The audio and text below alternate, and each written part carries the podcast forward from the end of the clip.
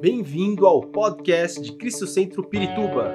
Para ficar sabendo sobre tudo de nossa igreja, acesse cristocentro.org.br ou siga-nos através do Facebook e Instagram como Cristo Centro Pirituba. Você também pode ver essas e outras pregações no formato vídeo em YouTube barra Cristo Centro Pirituba Oficial. Seja bem-vindo à nossa casa apostólica. Hoje é primeiro domingo do, do mês de maio. Esse é um mês bastante especial por várias razões. E nós, nosso tema do mês de maio é um tema muito apropriado, muito apropriado para tudo que representa é, a família, a igreja. Então eu quero te convidar para que você abra a sua Bíblia no Evangelho de Lucas, capítulo 9. Vamos ler o versículo 2, que é o nosso texto base do nosso tema Enviados. Lucas capítulo 9, versículo 2 diz assim: E os enviou a pregar o reino de Deus e a curar os enfermos. Outra vez, e os enviou a pregar o reino de Deus e a curar os enfermos. Aqui, nesse versículo, esse versículo contém muito, grande parte do projeto, do propósito de redenção de Deus através do sacrifício de Jesus Cristo. Sábado, dia 27, sábado, dia 27, 27 agora, será o dia da evangelização global. Acho que hoje nós vamos passar alguma coisa sobre isso. Essa data o mês de maio foi escolhido e essa data vai mobilizar a igreja em muitos, mas muitos lugares do mundo. A igreja e os cristãos. Será uma, uma mobilização de evangelização nas ruas eh, ou em outros lugares. O mês do maio é considerado o mês da família, dizem também que é considerado o mês das noivas. Né? O mês de maio é para nós o mês da família e para nós a salvação da família ou a salvação para a família. Não é à toa que eu escolhi esse tema enviados, porque é, e nem foi planejado, foi planejado pelo Espírito Santo. Né? A gente falar sobre esse tema enviados. Talvez é, a proposta do Senhor para nós esse mês é de que a gente comece a orar, e, e é assim que você deve começar, fazendo orando para trazer alguém, para levar alguém para Jesus esse mês. Ore. Comece orando. Talvez você não tenha forças, não tenha, não saiba como fazê-lo, não tem. É, às vezes você tem muita timidez, muito medo. Ore, comece orando. Comece orando por alguém, por uma pessoa. Comece orando por uma família. E e peça ao Senhor que Ele te dê a ousadia e Ele te dê a graça de levar alguém para Jesus ou trazê-lo à igreja. Você não sabe qual, você, você, você não sabe o tamanho da alegria que é isso, o tamanho do prazer que traz isso na vida da gente. Quando você traz alguém para Jesus. É. Eu às vezes encontro algumas pessoas por aí em algum lugar, pessoas que eu nem me lembro mais, nem sei quem são realmente elas, e elas se aproximam de mim e me chamam e me dizem: Eu queria te agradecer, apóstolo, porque um dia, através da sua vida, eu conheci Jesus. E isso não, isso não existe alegria maior do que essa, do que você poder levar alguém para Jesus. No domingo de ressurreição, eu preguei sobre os benefícios da ressurreição. E quando Jesus disse aos seus discípulos, as portas fechadas, Jesus disse: Assim como o Pai me enviou, eu os envio. Assim como o Pai me enviou, eu os envio. O benefício foi dar, e isso está em João capítulo 20, versículo 21, e o benefício foi trazer aos discípulos, a vida dos discípulos, um propósito. Eles estavam perdidos, desanimados, frustrados. Vem Jesus e diz: é, Vou dar para vocês um milhão de dólares, vou dar para vocês uma casa, vou comprar um carro para vocês. Não. Jesus vem e diz assim: Eu, assim como o Pai me enviou, eu envio vocês também. Lhes deu um propósito. E é isso que Jesus faz quando entra em nossa vida. Quando Jesus nos salva, quando somos salvos, quando nascemos de novo, a primeira coisa que Ele traz à nossa vida é um propósito. E o propósito é de que sejamos enviados às nações e aos lugares de necessidade.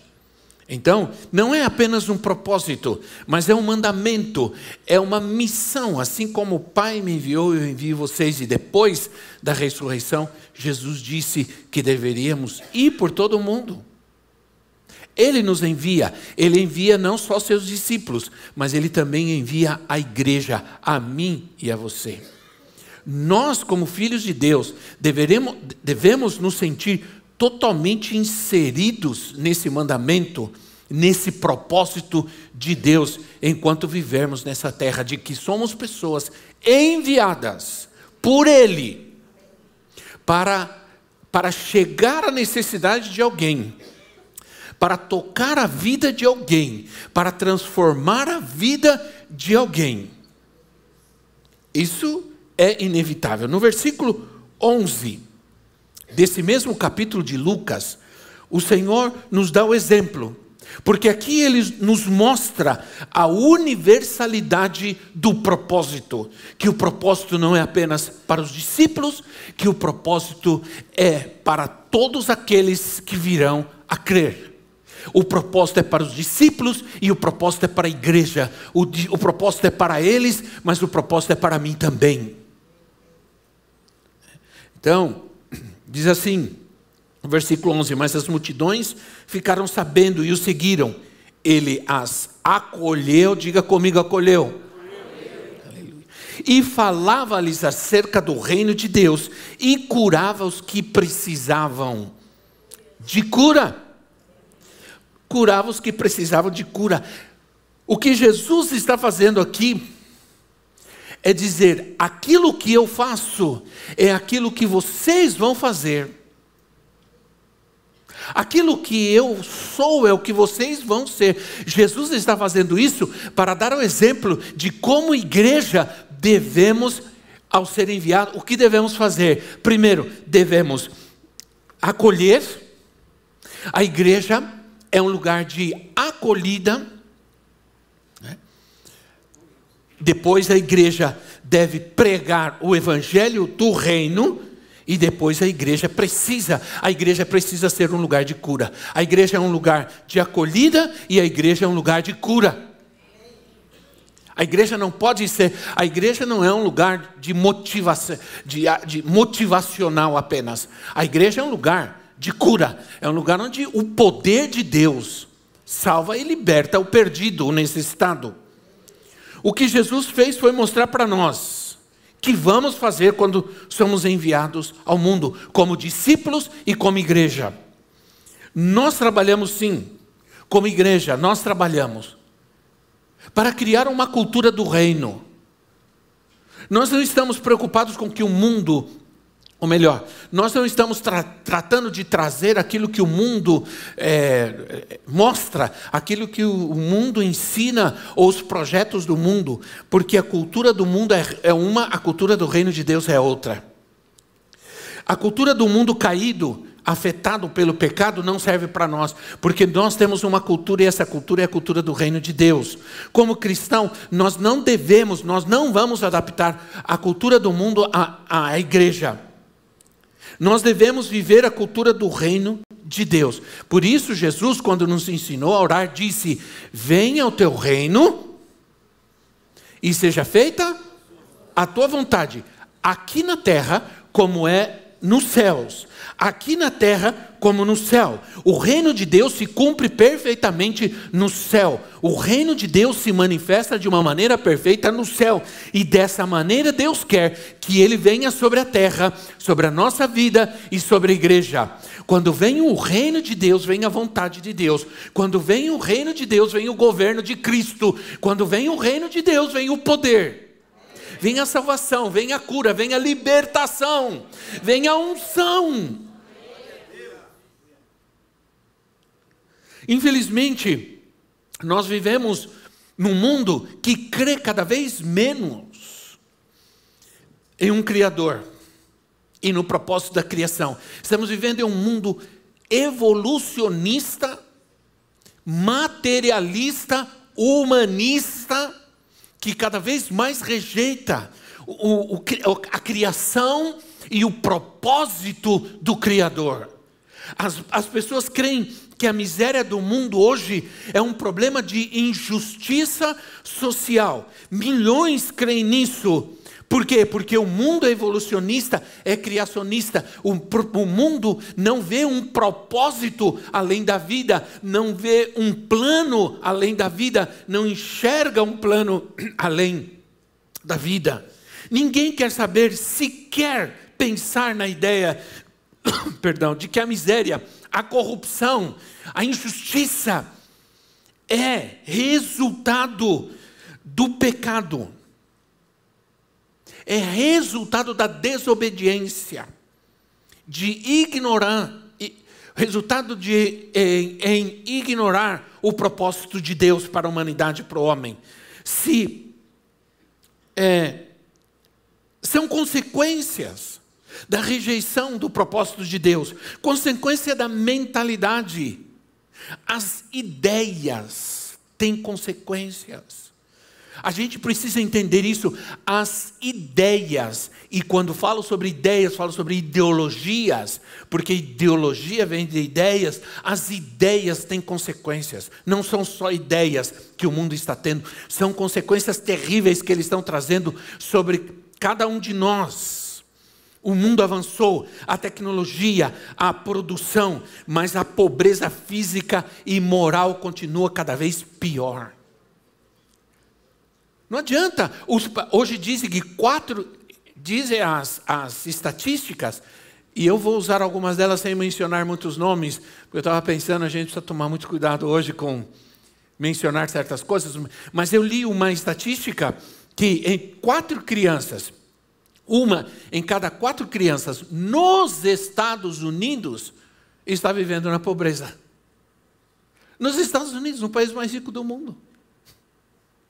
Isso sem falar na quantidade de pessoas que estão na rua, morando na rua, vivendo na rua, num país, nos países mais ricos do mundo, tem muita gente morrendo, me, perdão, vivendo nas ruas, na pobreza, na miséria. Isso é a prova de que a miséria é consequência do pecado e não de uma chamada injustiça social, por isso a política não resolve. Essas políticas e projetos apenas minimizam, apenas assistem, são assistencialistas.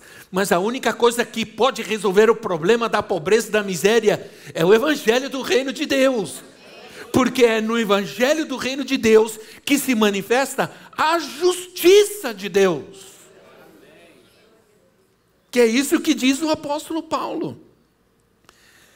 É, se ele, se o homem não é liberto da prisão do pecado e da rebeldia contra Deus, de nada lhe servirá o assistencialismo, porque hoje ele tem, amanhã ele não tem de novo. E isso acontece com muitos, sim ou não, irmãos? Isso acontece com muitos. O Senhor disse em Lucas capítulo 4, versículo 18: O Senhor disse a respeito de si mesmo. Ele entra na sinagoga, pega as escrituras, abre Isaías e ele lê.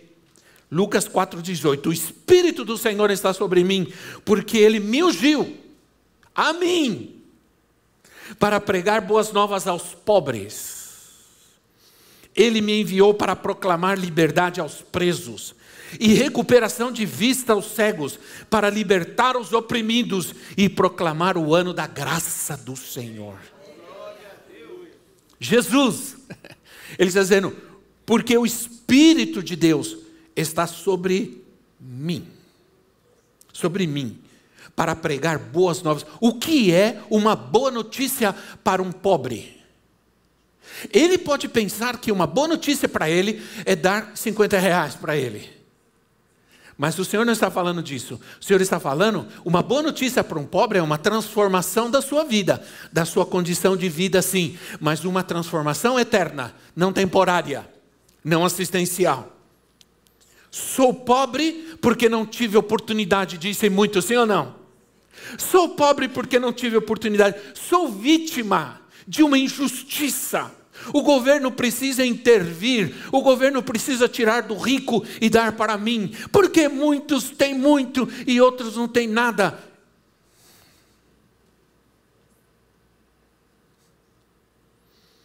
É melhor tomar o que é dos outros então. Se o governo não me der, se ninguém me der, eu vou tomar, eu vou tirar. É aquela coisa de entrar no supermercado uma invasão no supermercado, entra todo mundo, aquela turma de gente para roubar comida? Não, eletrodoméstico, televisão, geladeira, fogão, gente saindo com fogão, geladeira na cabeça. Ué, mas não é a fome? Quem tem fome quer comida. Não geladeira, televisão, aparelho doméstico. Então o que acontece? Hoje eu estava vendo uma. Me mandaram um vídeo, um videozinho de uma mulher dizendo: Eu não quero trabalhar.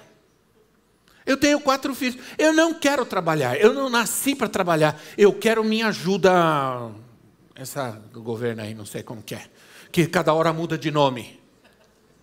Eu não quero trabalhar, eu não vou trabalhar, eu não nasci para trabalhar, eu quero minha Bolsa Família, minha Bolsa não sei quem. Eu muitas vezes fui ao Nordeste e vi muitos jovens na rua para lá e para cá, e tem gente dizendo eles não querem trabalhar, porque eles querem viver do assistencialismo do governo. Cem reais, para que, que eu preciso mais? Cem reais está bom.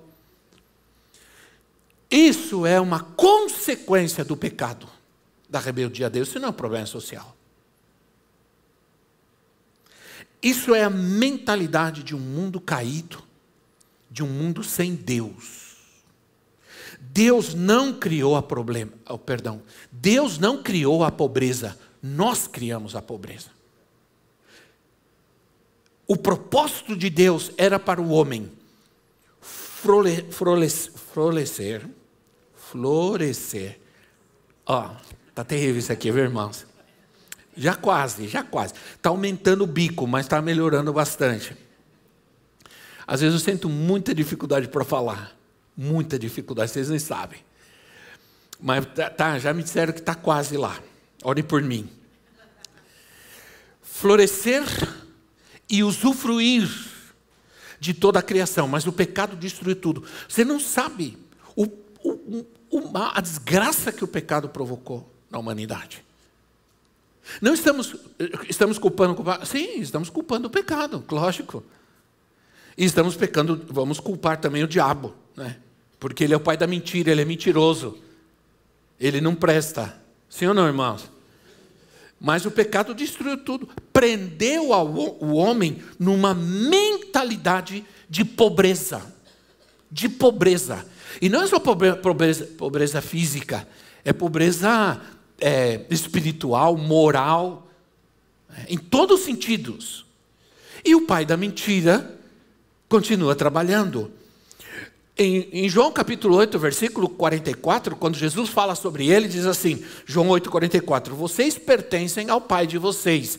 Não está falando de você, graças a Deus. Diga amém, glória a Deus. Não está falando de você. Vocês pertencem ao pai de vocês, o diabo e querem realizar o desejo dele. Ele foi homicida desde o princípio e não se apegou à verdade, pois não há verdade nele. quando mente, fala a sua própria língua, pois é mentiroso e pai da mentira. O diabo está enganando culturas inteiras. Culturas inteiras. Com mentiras. É um sistema de mentiras. Porque a palavra de Deus diz que o mundo jaz no maligno. O mundo está no maligno. Essa palavra que usa, que foi traduzida na, no, no, João Ferreira de Almeida, essa palavra jaz, é a mesma palavra que era muito usada nos cemitérios, nas lápides. Aqui diz assim: aqui jaz fulano de tal. É a mesma palavra usada. O mundo jaz no maligno. Isso fala de um mundo morto, podre, destruído, aniquilado. Estou pintando um quadro terrível, mas esse quadro vai mudar em nome de Jesus. né? Existem pelo menos duas mentiras, duas mentiras que dominam todo esse sistema de pecado do mundo hoje. Duas mentiras. Primeiro, a primeira mentira: não há futuro. Não há vida depois. Por que vou me, me importar com o que acontece depois da morte. Você precisa entender que hoje, nos dias de hoje, mais do que nunca, milhões de pessoas estão pensando assim. Por isso, as pessoas estão tratando de viver a sua vida da melhor maneira possível. Na concepção deles, qual é a melhor maneira de fazer aproveitar, vamos aproveitar a vida. Nós temos que aproveitar a vida. Se não há futuro, vamos comer, vamos beber, porque amanhã morreremos. Não há esperança. Por isso, sabe, por isso que a diversão se tornou o melhor negócio de todos. A diversão, entretenimento hoje é o melhor negócio. As indústrias do entretenimento, da diversão, ganham, são bilionárias, trilionárias porque é o que as pessoas querem, porque é a prioridade hoje de milhões de pessoas. Essa é uma mentira. Nós sabemos que é uma mentira, porque sim, existe vida futura. Existe sim vida depois dessa vida. Nós cremos sim ou não? Nós estamos caminhando para essa vida. Agora, a segunda mentira é: não existe verdade absoluta. Não existe verdade absoluta. Então isso faz com que tudo seja verdadeiro, tudo é verdade, tudo pode. Ah, pode, pode, pode aquilo, pode. Pode esse relacionamento, pode essa, essa relação igualitária, pode. Né? Tudo pode. Isso se chama secularismo, porque viva de qualquer maneira, viva a sua vida como você pensa, aquilo que você acha, aquilo que você pensa é o certo, viva isso e seja feliz. Mas sim existe, porque ideias têm consequências. Essa é uma ideia, e ideias têm consequências. E escute uma coisa: a descrença em Deus leva à rejeição dos absolutos. Já não há mais absoluto neste mundo por causa da rejeição a Deus. Ele é absoluto, ele é total. Sem ele não existe verdade absoluta. Mas Jesus, quando veio, apavorou o mundo daquela época, quando ele disse assim: Eu sou o caminho, eu sou a verdade e eu sou a vida. Isso é absoluto. Isso é absoluto.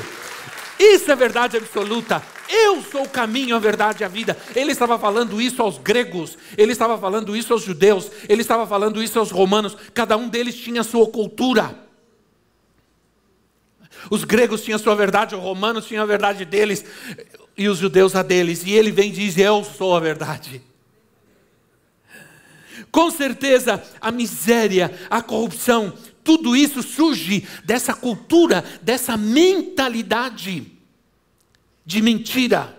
O apóstolo Paulo alerta os crentes, lá em Colossenses capítulo 2, versículo 8, o apóstolo Paulo alerta. Ele diz assim: tenham cuidado para que ninguém os escravize. As vãs filosofias, vãs e enganosas, disse que se fundamentam nas tradições humanas e nos princípios elementares deste mundo, nos princípios elementares, nos pensamentos, nas ideias elementares desse mundo e não em Cristo. Essa é toda a diferença que o mundo precisa saber: que em Cristo sim há verdade. Sem Cristo não há verdade, e eles estão certos. Sem Cristo não existe verdade absoluta. Como nós podemos romper com tudo isso? Há um texto, eu não anotei, mas me veio agora na cabeça.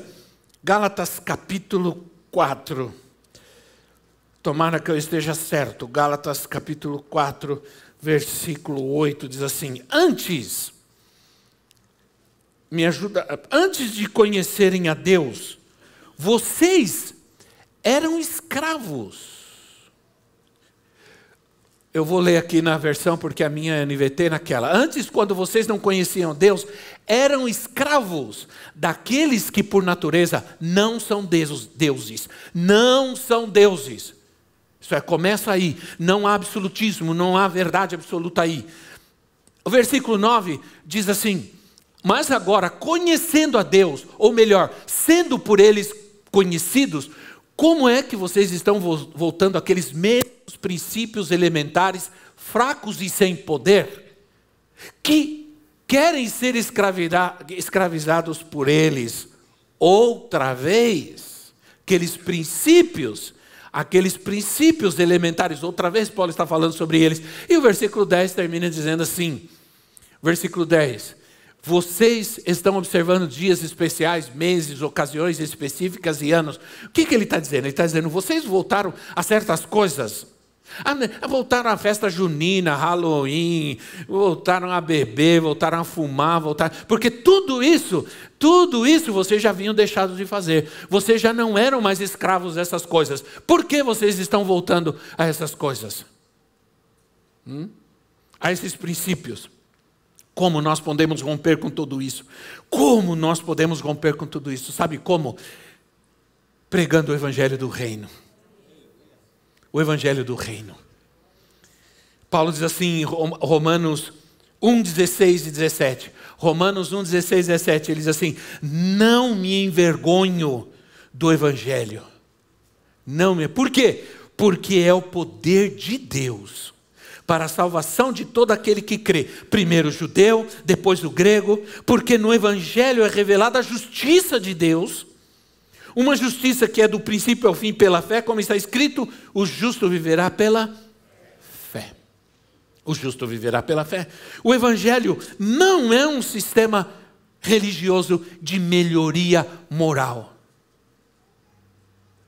O evangelho não é apenas, ah, antes eu fazia tal coisa, agora não faço mais. Não é apenas isso, é muito mais do que isso. Ele transforma o homem. Ele liberta o homem da mentira, mas não somente isso, o evangelho implanta no homem a verdade, a verdade que é Jesus. Ele apenas não me tira de um, de um, de um lamaçal de um lodo, de uma sujeira. Ele me limpa, mas ele não só faz isso, ele coloca um novo cântico nos meus lábios. Ele coloca uma adoração a Deus na minha vida. E adorar a Deus só é possível quando você tem Jesus. Ninguém adora a Deus sem Jesus. Ninguém serve a Deus sem Jesus. Somos enviados por Ele, somos transformados por Ele. Sabe, é, Ele é o poder de Deus, Ele quebra o poder do pecado e da morte, Ele destrói a mentira. Eu estou, estava fazendo, estou lendo um livro grande, grosso, que fala sobre o mundo, a pobreza, fala. Ele, esse livro contém muitas estatísticas e muitas verdades que eu cheguei a ver na minha experiência de poder viajar alguns países e alguns continentes. Isso é realmente verdade. Eu não vou mencionar nomes, porque nós estamos na internet. Mencionar nomes é perigoso. Gente não pode falar mais nada hoje, né, irmão? Mais nada, mais nada. Pode dizer nada, não pode falar mais nada. É, nós sabemos que existem países pobres e ricos. É, e eu pesquisei. Existem países que possuem mesmo, os mesmos recursos naturais que outros. Os mesmos. Só que um é rico e o outro é pobre. Possuem os mesmos recursos naturais. Um é rico, outro é pobre. Mas vai além. Existem países, por exemplo, países X, que tem, país X, que tem tantos quilômetros, metros ou quilômetros quadrados de extensão. E tem 27 pessoas por quilômetro quadrado. Existe um outro país X que tem a mesma, mesma extensão territorial e tem 240 pessoas por metro quadrado. Eles têm os mesmos recursos materiais, um é pobre, o outro é rico.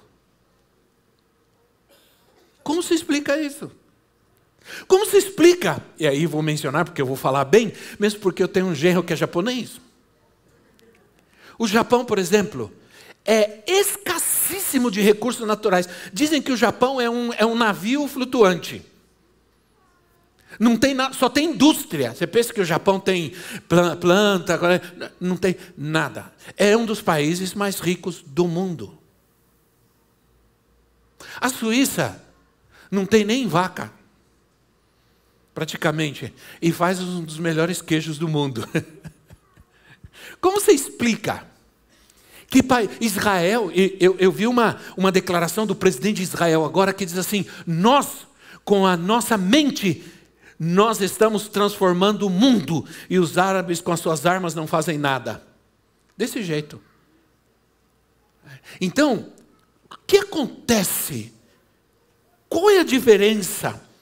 Nós não podemos mais, irmãos, é, viver essa mentalidade de pobreza. Não podemos mais abraçar as mentiras desse mundo. Nós temos que, nós precisamos trazer a verdade de Cristo a cada área da nossa vida. Para quê? Para que sejamos levados aos lugares de necessidades. Para trazer transformação a esses lugares. Nós começamos a ir há anos atrás a um lugar no, no, nordeste do Brasil, na divisa com a Bahia. A gente começou a ir lá e era um lugar, irmãos, era, era pobre, era bem pobre. As pessoas viviam em casinha de pau a pique. Nós começamos a trabalhar com uma família que ah, tinha um monte, com cinco, seis, tudo barrigudinho assim, tudo bem barrigudinho, alguns estavam com coceira no corpo, era uma coisa terrível, não tinha água, não tinha nada, e nós começamos a ir nesse lugar, e começamos a pregar aí, começamos a levar ajuda, mas pregar a palavra, ministrar a palavra, montamos aí um salãozinho e começamos a ministrar, e esse lugar se chamava Risca-Faca. Olha só como chamava o lugar. Risca-faca. Quem não sabe o que é risca-faca, é, é, é, uma, um, é uma dança também, é, é, meio típico no Nordeste, mas risca-faca é quando dois homens brigavam com uma faca na mão e para ameaçar um ao outro eles ficavam riscando o chão assim. Né? Risca-faca. Passaram-se alguns anos nós pregando a palavra, ajudando, levando assistência também, claro, levando pão, alimento, mas também ajudando essas pessoas. Elas foram se convertendo, Deus começou a transformar, começaram a, a, de, a derrubar as suas casas de pau a pique e começar a construir casas de tijolo. Agora a, veio a, a Veio o governo e colocou água, uma torneira em cada lugar assim, na rua. E veio a prefeitura e fez uma escola. Agora você vai nesse lugar, é totalmente diferente. E não chama mais risca-faca, chama bom viver. Antes de Cristo, risca-faca. Depois de Cristo, bom viver. Né? então, o Evangelho não é uma opção de ajuda, ele é resposta de Deus resposta de transformação total para a necessidade do homem, da família. Infelizmente o mundo, o mundo está mudando tão rapidamente, tão rapidamente, de que a indignação de ontem é o padrão de hoje. Antes certas coisas geravam indignação, indignação. Agora é padrão. Agora tudo bem, não tem problema. E nós não podemos nos adaptar a isso. Nós não podemos baixar a cabeça e aceitar isso. Não podemos. Ao evangelho que vai ser pregado, custe o que custe. Doa quem doer. Nesse quadro desastroso, todo desastroso, somos enviados a pregar o evangelho do reino de Deus. Nós temos o evangelho do reino de Deus. Ele está em nós. Amém, irmão? Você é resultado do Evangelho de Cristo. Quando chegou na sua vida, Ele te transformou, Ele te mudou. Aleluia. Você não está aqui porque você é uma boa pessoa, você está aqui porque Deus é bom. Ele te escolheu, Ele te salvou, Ele decidiu te libertar e te tirar de onde você estava mas ele não te deixou à deriva, por aí, ah tá, você ficou à deriva por aí. Não, não, Senhor. Ele te chamou, ele colocou um propósito na tua vida, ele te enviou, ele te envia a esse mundo, para que você seja um transformador de vidas.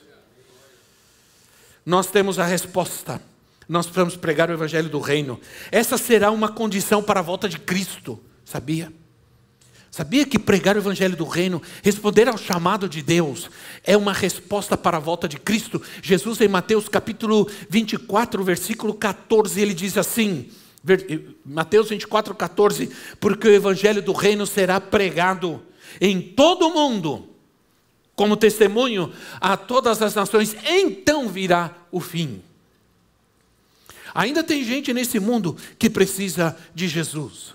Há anos atrás, alguns anos atrás, a Igreja Evangélica Mundial, preocupada com a pobreza no mundo, fez um, algo chamado Janela 1040, que traçou uma linha entre os países mais pobres do mundo, em cima do Equador, embaixo do Equador, estabeleceu uma linha de, de essa janela 1040. O objetivo, o objetivo era é, isso veio através do encontro de Lausanne, a preocupação da evangelização do mundo. Vamos evangelizar, mas vamos. É, aí houve uma discussão sobre a questão da se vamos é, através da ajuda social. Da, é, aí se criou o chamado missão integral, que é vamos através da ajudar as pessoas, é, assistência social.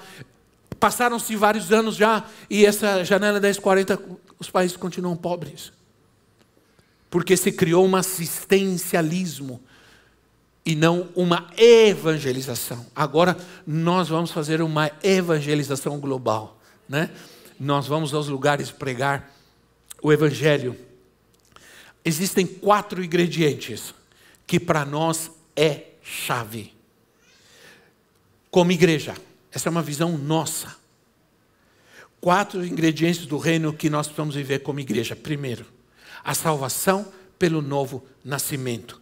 Quem crer e for batizado será salvo. Então, tem que nascer de novo.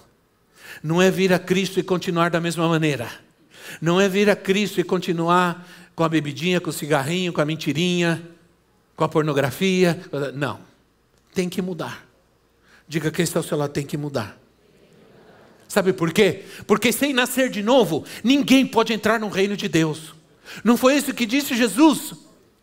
Quem não nascer de novo não pode entrar. A parte a, porta de entrada do reino é um novo nascimento. Quem não nasce de novo, as pessoas precisam ser levadas ao arrependimento e ao abandono dos seus pecados. E para isso elas precisam crer Jesus disse em Mateus capítulo 7: Nem todo aquele que me diz Senhor, Senhor, entrará no reino de Deus. Existe muita igreja, gente que está na igreja e não está no reino de Deus. E quem não entrar no reino de Deus não será salvo.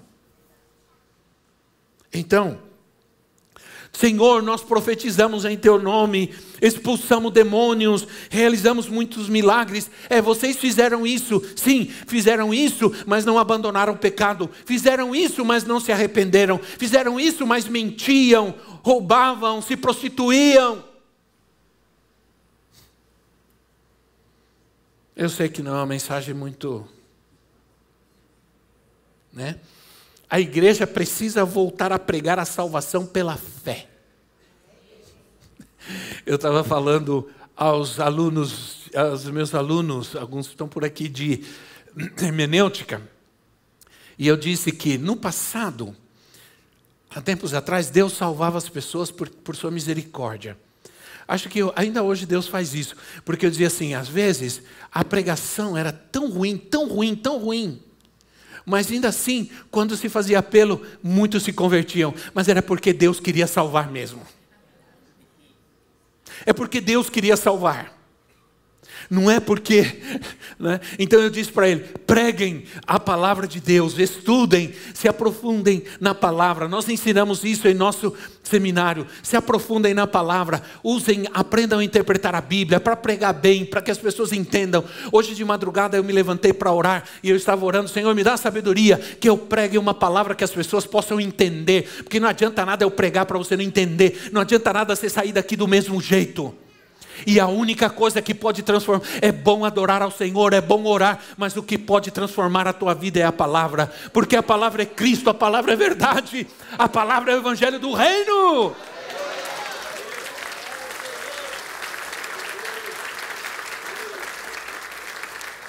Não é uma revelação pessoal, não é uma revelação especial, não é um ineditismo. Ah, eu quero pregar algo inédito que ninguém está pregando, porque isso vai atrair gente vai atrair gente vazia como você. Né? Porque as pessoas estão querendo ouvir o que elas querem ouvir. Mas também, outro aspecto do Evangelho do Reino é a libertação. Nós somos uma igreja de libertação, nós cremos na libertação. Jesus disse: Em meu nome expulsarão os demônios. Ainda existem demônios, não foi só na época de Jesus. Eles continuam agindo no mundo, nas vidas, nas pessoas. O problema é que as pessoas estão incrédulas e a incredulidade está escondendo a ação do inimigo. Aí Jesus, em Mateus 12, 28, 12, 28, Jesus assim: Mas se é pelo Espírito de Deus que eu expulso demônios, então chegou a vocês o reino de Deus. Chegou o reino de Deus, por quê? Porque os demônios vão sair, porque os demônios vão ser derrotados, porque os demônios vão ser vencidos, porque a obra do diabo será aniquilada pelo reino de Deus. Onde Jesus chegou, os demônios saíam correndo. Os demônios não ficavam. Os endemoniado gadareno e outros demônios que Jesus estava na sinagoga e se manifestou um demônio, uma mulher endemoniada.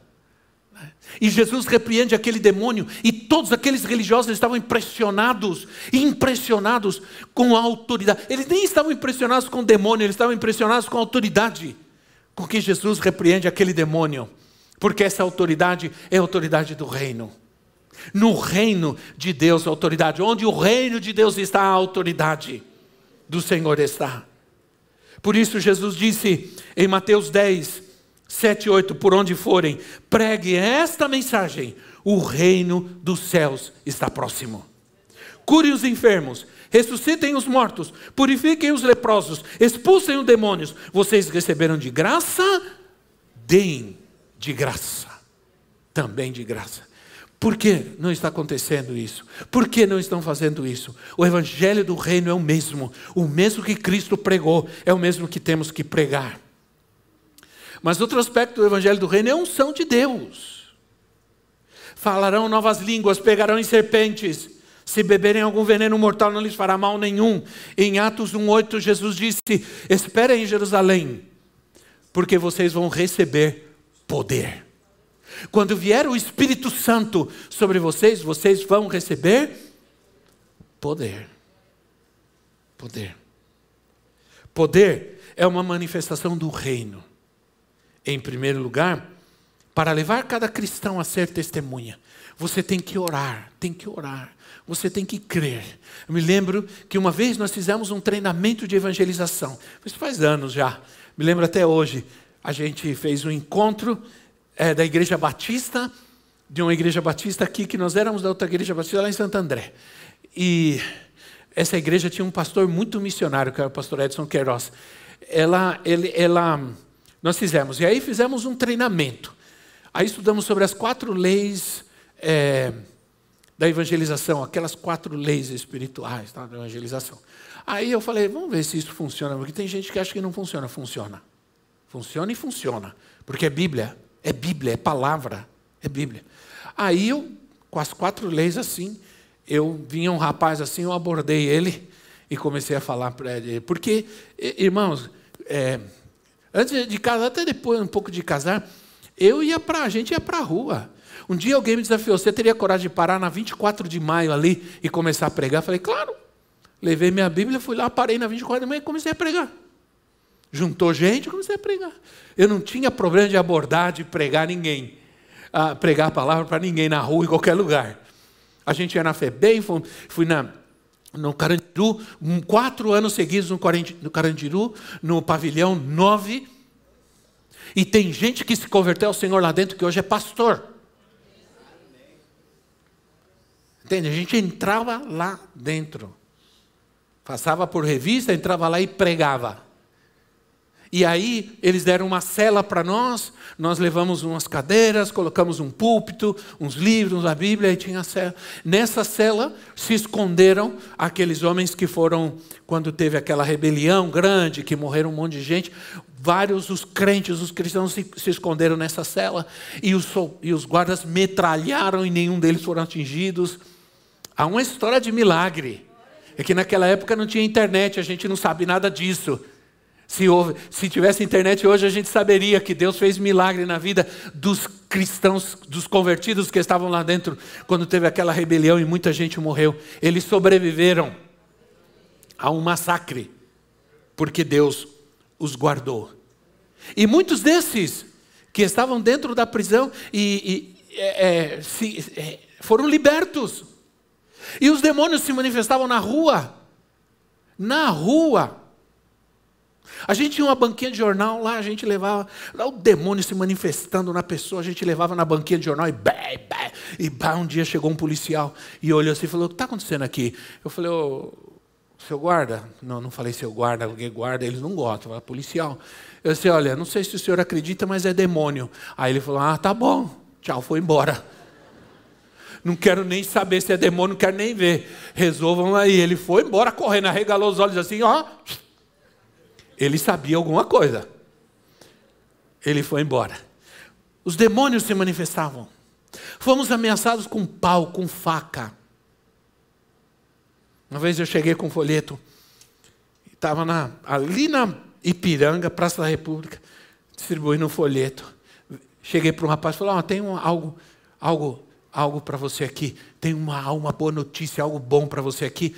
Ele pegou, ele tinha uma bolsa, ele pegou uma faca e colocou assim em mim, empurrou. E disse: Eu também tenho uma coisa para você agora. E eu senti aquela ponta assim, falei: Ô oh, Senhor, é agora, né? Aí eu disse para ele assim: Só o que eu tenho para você é vida, e o que você tem para mim é morte. O que eu tenho para você é uma outra vida. Aí foi soltando, soltando, sentou na calçada e começou a chorar. E eu sentei do lado dele. E comecei a falar de Jesus, orei por ele. Poder de Deus transforma. O poder de Deus transforma. Eu posso contar para você, quando nós fomos na FEBEM, no quilômetro 18 da Raposo Tavares, fomos evangelizar. Nessa vez, a profetisa estava lá, as meninas estavam lá também. E nós fomos. Quando nós chegamos lá, disseram para mim: só que você vai ter que chamar os meninos lá dentro dos pavilhões lá. E eu fui mais eu, mais outro. E nós também éramos meninos, nós tínhamos eh, um pouco mais menino do que hoje. Nós tínhamos vinte e poucos anos. Aí eu fui naquele pavilhão enorme assim, e batia nos quartos. E aí aqueles meninos, meninos de 16, 17, 15, desse tamanho assim, né? Batia na porta, falava, oh, nós vamos ter um culto lá na capela e tudo mais. Então, tudo isso são histórias que a gente conta de como Deus transformou, transforma vidas. Né? Como Deus transforma famílias. Como fomos a lugares onde Deus transformou, libertou famílias inteiras. Como entramos em casas que estavam um caos e o Senhor transformou aquela casa. Finalmente, outro aspecto do reino de Deus é a cura. Imporão as mãos sobre os doentes e eles ficarão curados. Jesus, diz a palavra, com isso eu vou terminar. Jesus ia passando pelas cidades, diz a Bíblia, e pregando o evangelho do reino, e as pessoas iam sendo curadas. Ele ainda cura. Diga quem está ao seu lado, ele ainda cura. Ele cura, diga. Ele liberta. Ele salva. ainda hoje. Mateus 4, 23, Jesus foi por toda a Galileia, ensinando na sinagoga deles, pregando as boas novas do reino e curando todas as enfermidades e doenças entre o povo. Notícias sobre ele se espalharam por toda a Síria, e o povo lhe trouxe todos os que estavam padecendo vários males e tormentos, endemoniados, epiléticos, paralíticos, e ele os curou. E ele é o mesmo Só que esses milagres, eles são resultados da palavra, do Evangelho. É, irmãos, a gente não pode ficar aqui e ter duas horas de culto e ficar duas horas fazendo milagres. Não. O, a, o milagre é resultado da palavra. Deus envia a sua palavra e o milagre acontece. Deus envia o milagre e Deus cria coisas novas porque Ele criou tudo pela Sua palavra. Ele quer fazer, Ele vai fazer, Ele vai criar algo novo na sua vida, Ele vai fazer algo novo na sua casa, Ele vai transformar esse casamento, Ele vai transformar esse homem, essa mulher, esse menino, essa menina, Ele vai fazer um milagre, Ele é poderoso, Ele ainda vive, Ele reina. Aleluia! Eu creio. Aleluia, Jesus. Aleluia, Senhor. Vamos nos colocar em pé em nosso lugar. Esperamos que esta mensagem tenha te inspirado e sido uma resposta de Deus para a sua vida. Quer saber mais sobre Cristo Centro Pirituba? Siga-nos nas redes sociais no Facebook, Instagram e YouTube, ou visite nosso site em cristocentro.org.br.